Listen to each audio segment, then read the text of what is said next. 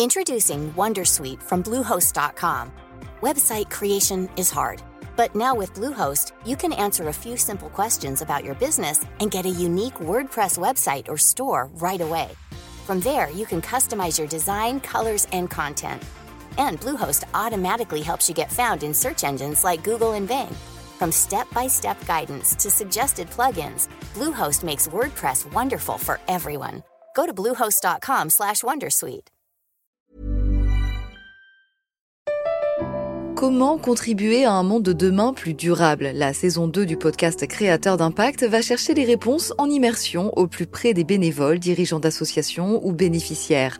Des histoires inspirantes et émouvantes sur les motivations de ces aventuriers de l'humain qui s'engagent dans la construction de la société de demain. Generali, sponsor de votre épisode La Story, vous propose de découvrir Créateur d'impact, le podcast disponible sur toutes les plateformes d'écoute.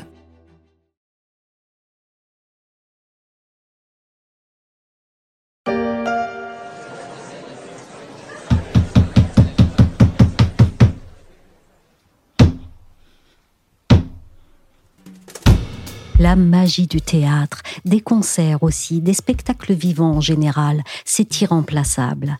Mais il a bien fallu les remplacer pendant la pandémie. Et ça a laissé des traces, ça a créé de nouvelles habitudes, des craintes aussi parfois. Et pour les salles, malgré la reprise, le compte n'y est pas.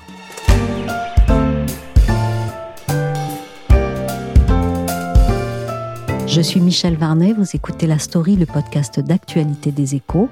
On va prendre aujourd'hui le pouls du monde du spectacle convalescent et face à de nouveaux défis.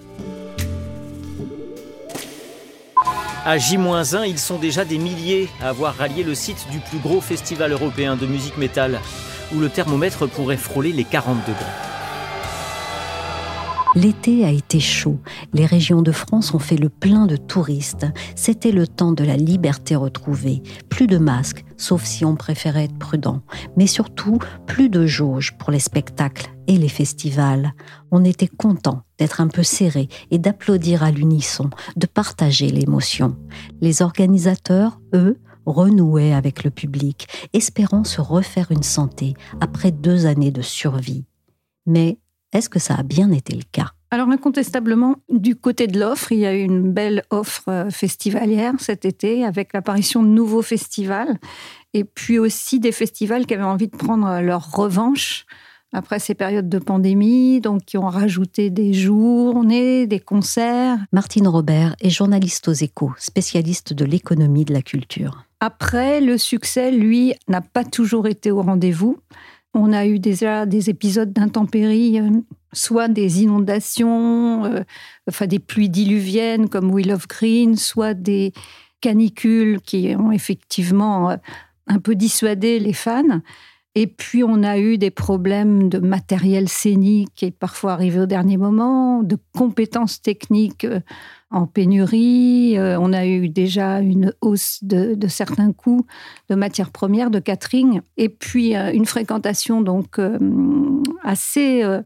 assez disparate, avec des festivals qui vraiment ont fait le plein, en particulier ceux qui avaient des têtes d'affiche internationales, et puis d'autres pour qui ça a été plus compliqué, avec notamment des artistes français qu'on a trop vus dans trop de festivals. Donc le, bilan a été globalement mitigé.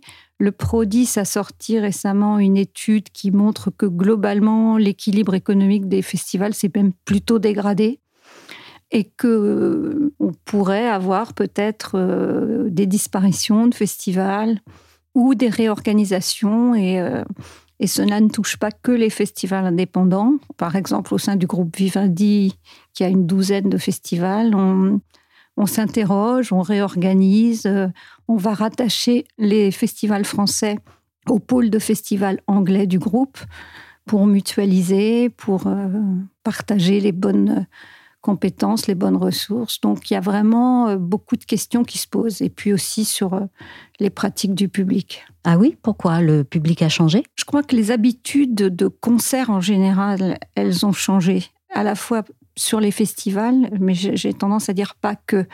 On avait déjà euh, une tendance à, en offrir davantage euh, aux spectateurs, à lui simplifier aussi euh, le parcours pour éviter euh, des attentes, pour éviter les échanges d'argent, le cashless, etc., avec déjà des propositions en amont, des propositions en aval.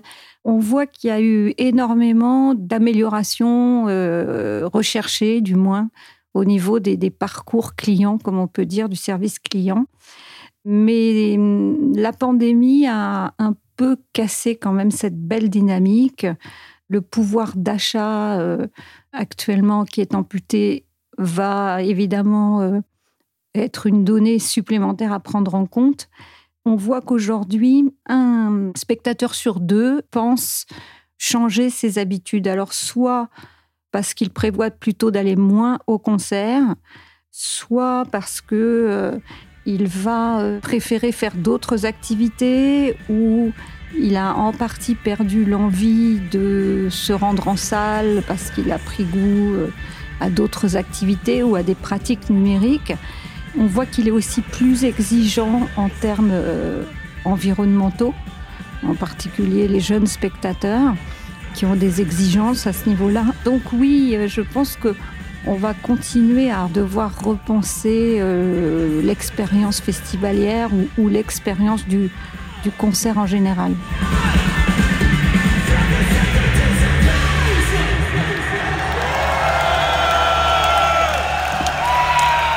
Oui, en fait, c'est tout le secteur du spectacle qui reste convalescent. Mais est-ce que l'affiche, elle, a retrouvé son offre d'avant pour avoir une chance de se refaire une santé, justement? Une affiche, oui, je pense, parce que la, rentrée théâtrale était vraiment euh, foisonnante. D'ailleurs, de manière générale, il y a plutôt trop d'offres que pas assez. C'est-à-dire, il, y a vraiment euh, une multiplication des, représentations, euh, une forte concurrence entre les spectacles. Il y a vraiment l'offre est là mais le public n'est pas forcément au rendez-vous. Alors pour les théâtres, c'est particulièrement vrai dans la mesure où c'est un public plus âgé et qu'on voit bien que malgré tout, les pratiques euh, Covid ont impacté euh, davantage une clientèle un peu âgée qui euh, d'abord craint la septième vague et puis qui reste effectivement un peu frileuse. Et après, il peut y avoir aussi d'autres problématiques pour les théâtres, en particulier parisiens, euh, avec les problèmes de, circulation, de parking, d'embouteillage.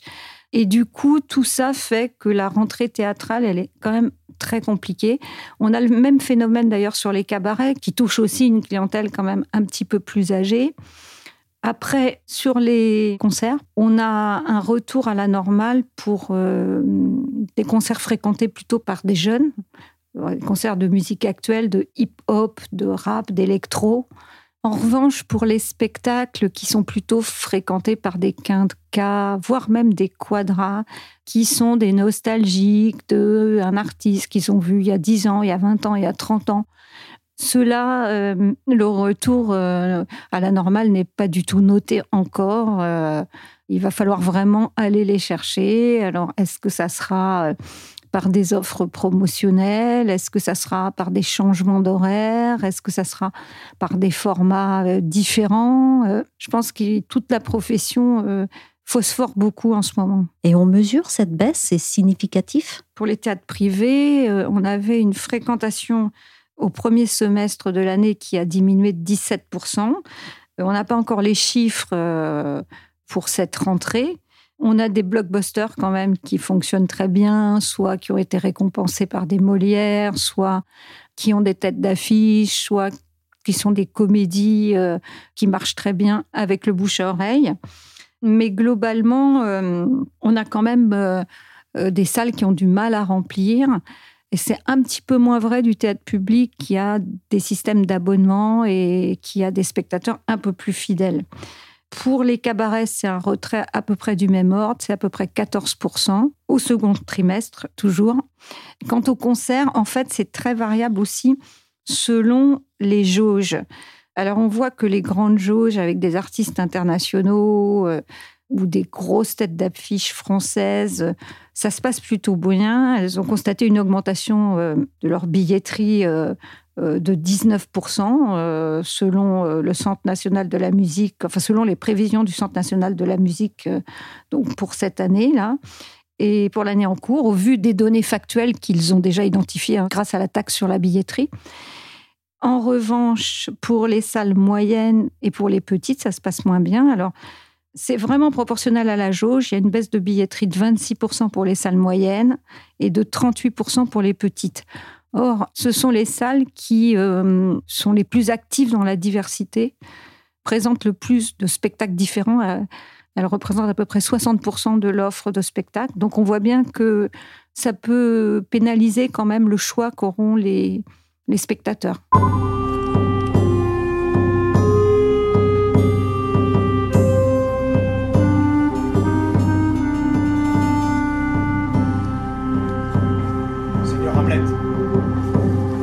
Hamlet. Seigneur Hamlet.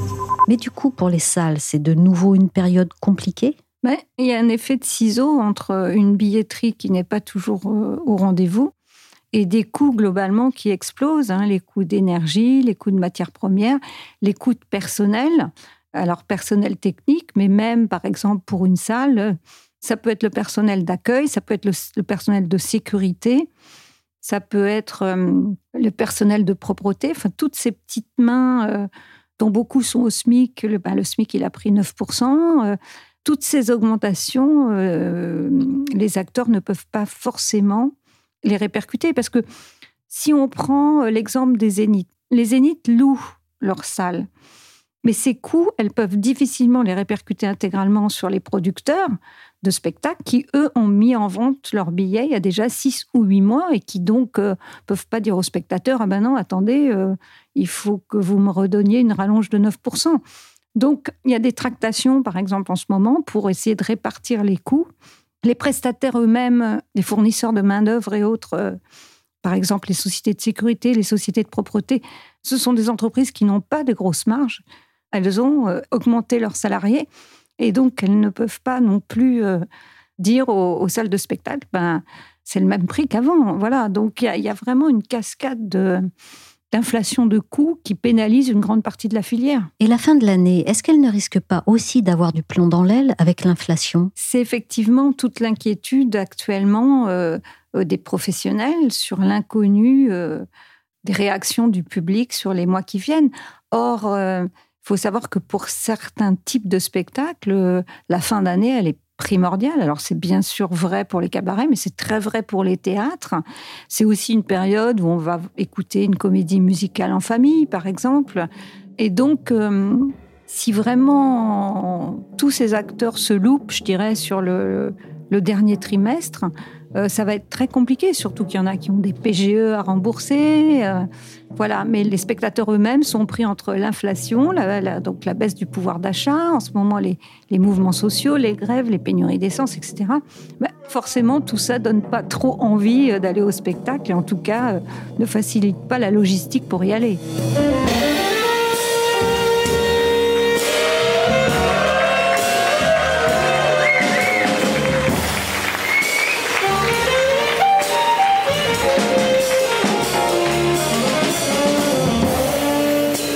S'en sort le moins mal dans cette conjoncture Les blockbusters, les grands événements ou bien les plus petits qui sont plus agiles? Pour l'instant, il y a vraiment une prime euh, au gros, je dirais. Hein. Euh, par exemple, euh, les gros festivals ont plutôt très bien marché. Le Hellfest, les Vieilles Charrues, par exemple, ou encore le Lollapalooza, etc. Ça, ça a plutôt très bien marché.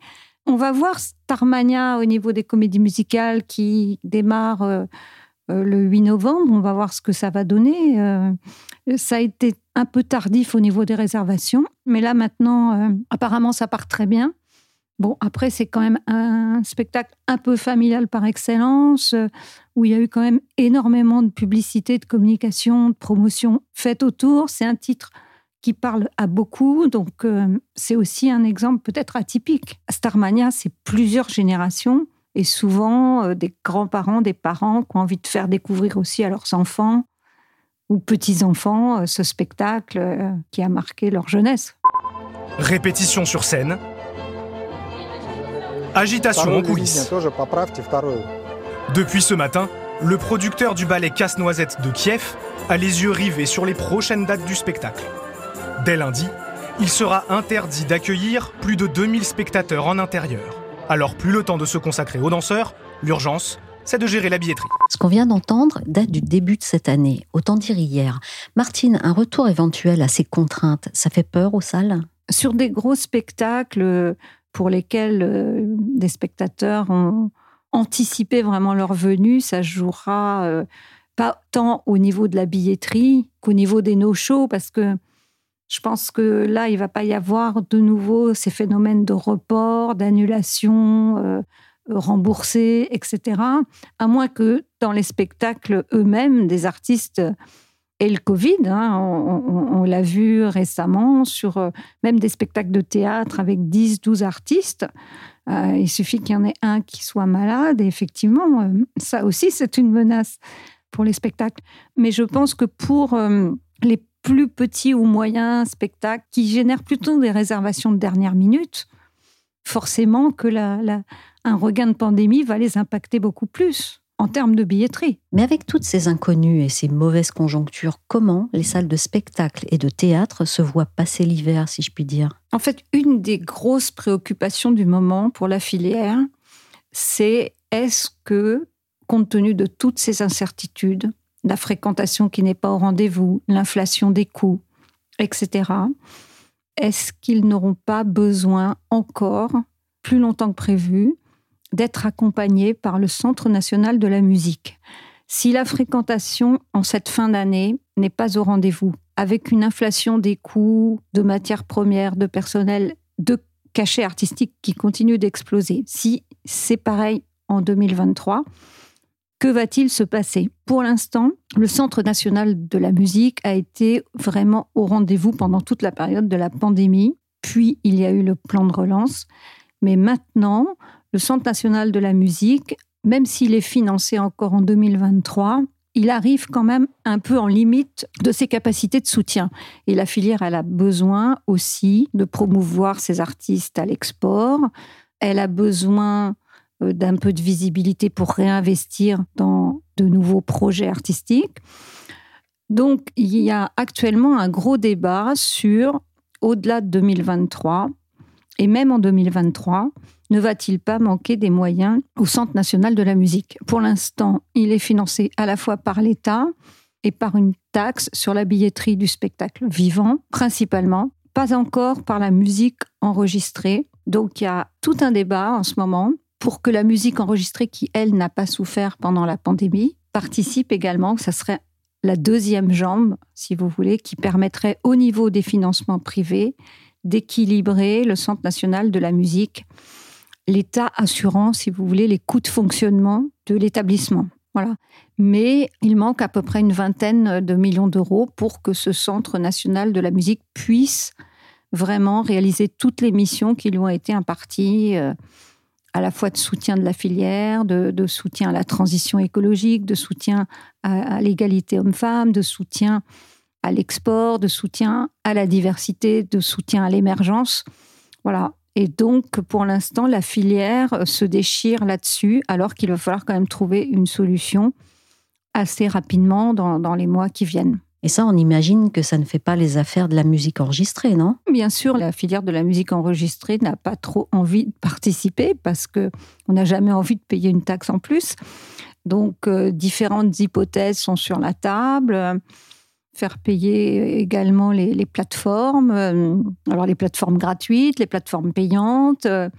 Voilà, enfin, il va y avoir différentes hypothèses euh, qui vont être examinées. Matignon vient de d'annoncer une mission parlementaire qui va plancher dans les semaines, les mois qui viennent sur le sujet.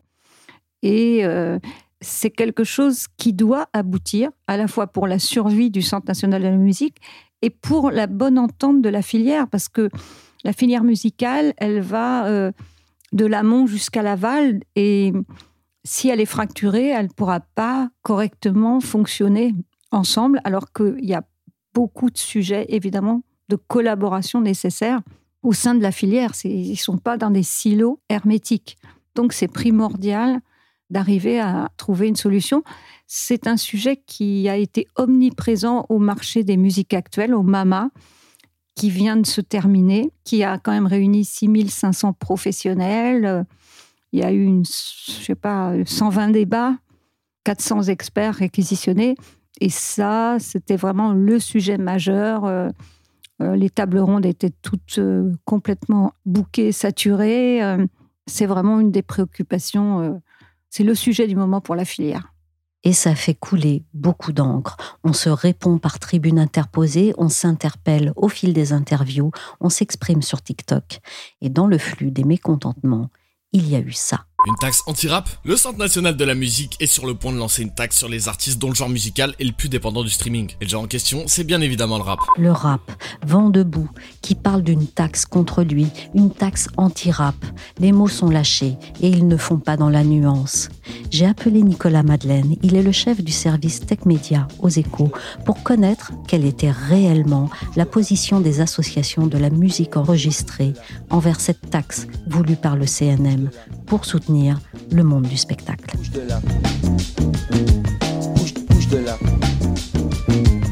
Le monde de la musique enregistrée est divisé. Il y a d'un côté le, SNEP hein, et de l'autre euh, l'UPFI. Alors ceux qui s'opposent euh, vraiment à cette taxe, hein, c'est le SNEP, hein, donc dans lesquels euh, il y a les trois majors de la musique, mais aussi un certain nombre d'indépendants. Ils revendiquent même beaucoup d'indépendants aussi.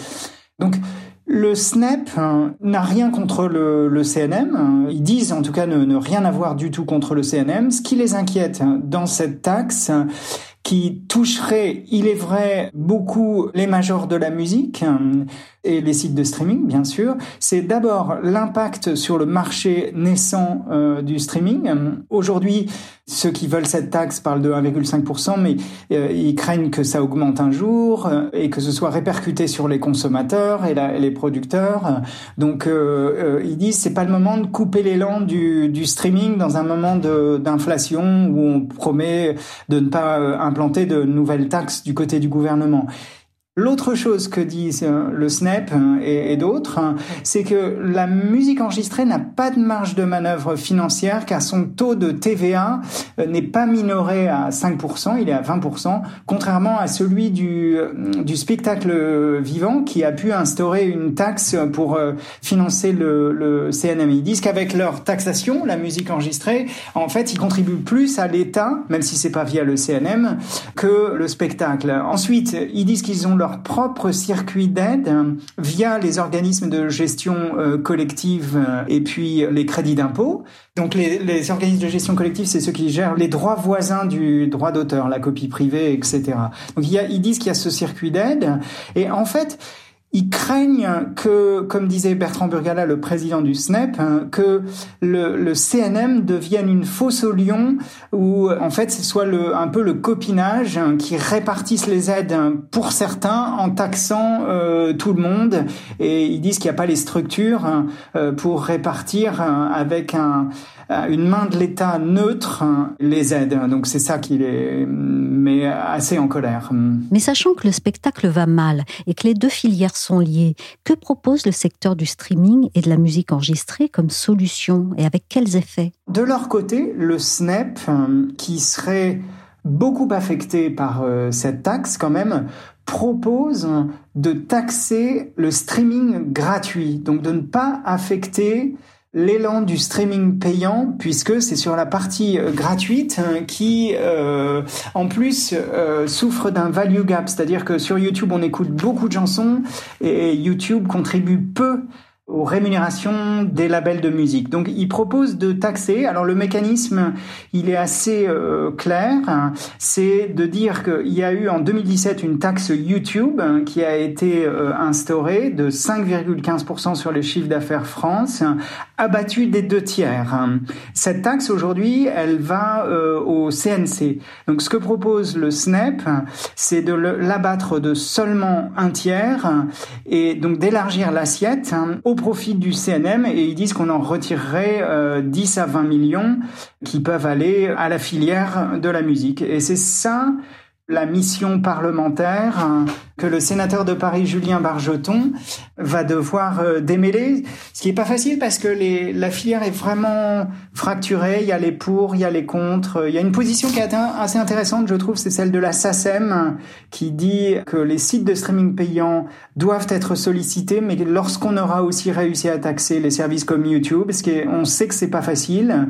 Et quand également il y aura les bons mécanismes de répartition. La SACEM, c'est intéressant parce que c'est une énorme machine de, collecte de, de revenus musicaux, en particulier sur le numérique. La musique enregistrée se plaint depuis des années que YouTube concentre une grosse partie des écoutes, mais en gratuit et sur les revenus publicitaires qu'il dégage, puisque YouTube est financé par la publicité, c'est gratuit, il en donne pas beaucoup, proportionnellement moins que les sites de streaming payants aux ayants droit de la musique. Merci à Nicolas Madeleine, chef du service Tech Média, et à Martine Robert, journaliste spécialiste de l'économie de la culture aux échos. La story s'est terminée pour aujourd'hui. Cette émission a été réalisée par Willy Gann.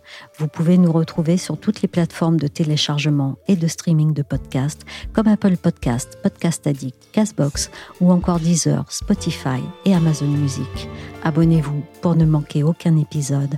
Pour suivre l'actualité à travers nos articles, nos analyses ou encore nos enquêtes, rendez-vous chaque jour sur leséchos.fr.